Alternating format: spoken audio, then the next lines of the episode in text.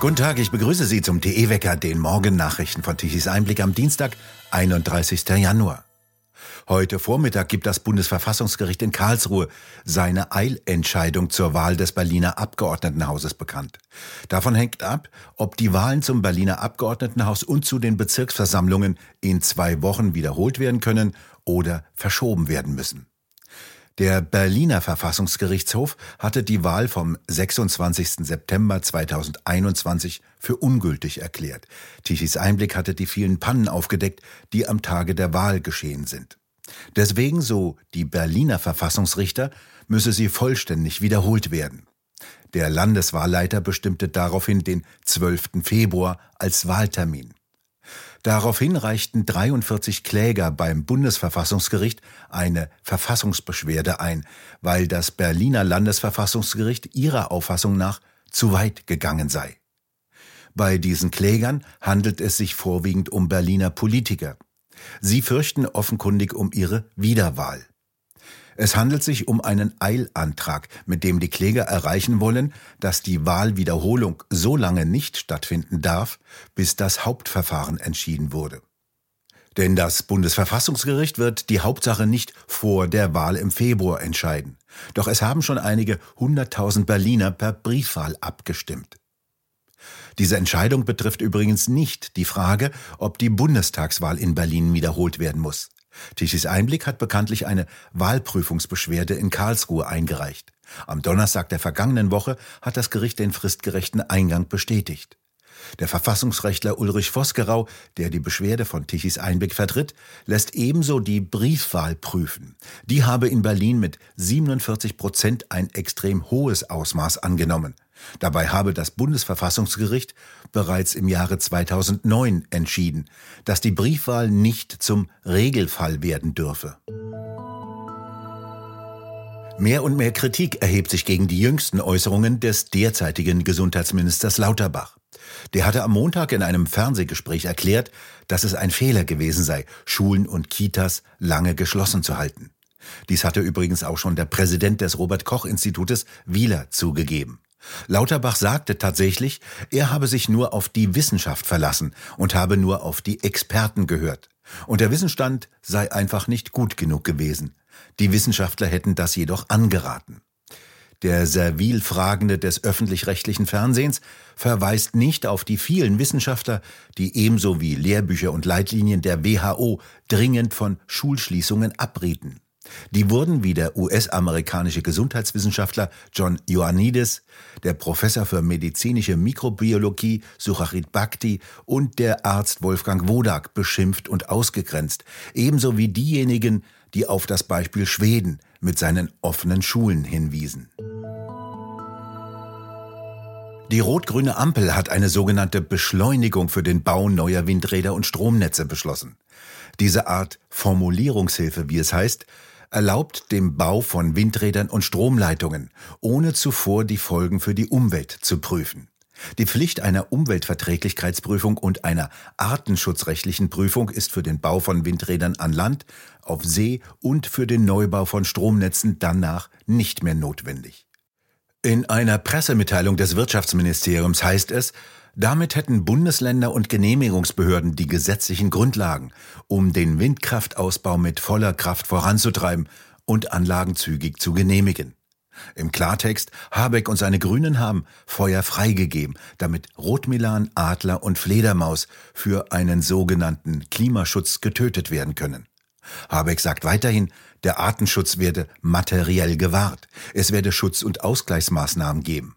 Bedeutet wohl, für jeden getöteten Rotmilan also eine Spende der Windkraftindustrie in die Kassen irgendwelcher Umwelt-NGOs.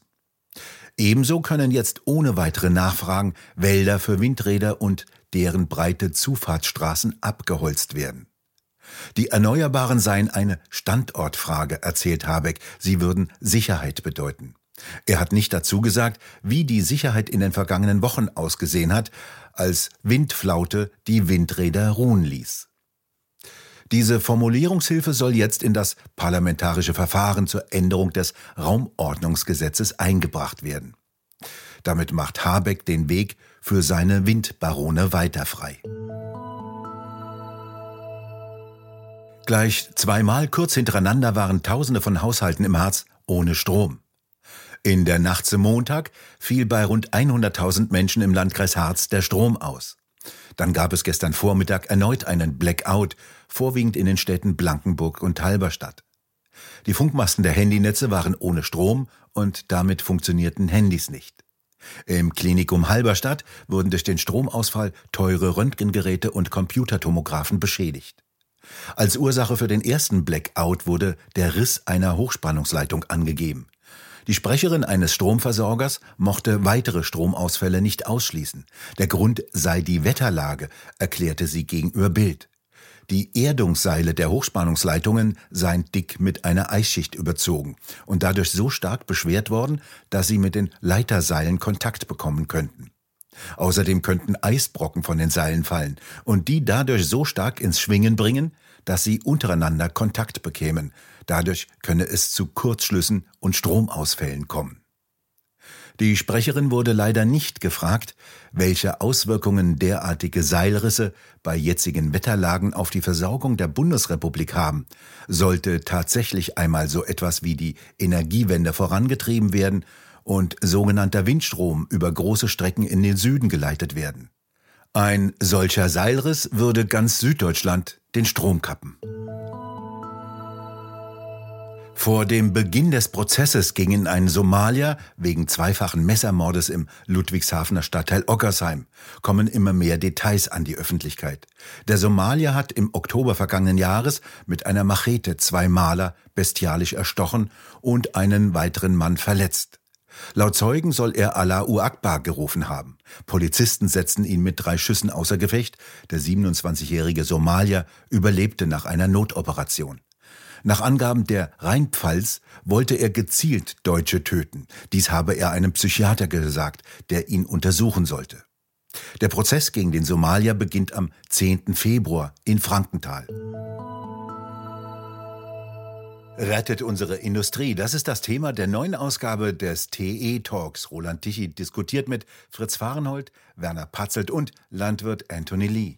Hat sich Deutschland mental aus der Situation entfernt, dass ein Kuchen gebacken werden muss, bevor man ihn verteilen kann?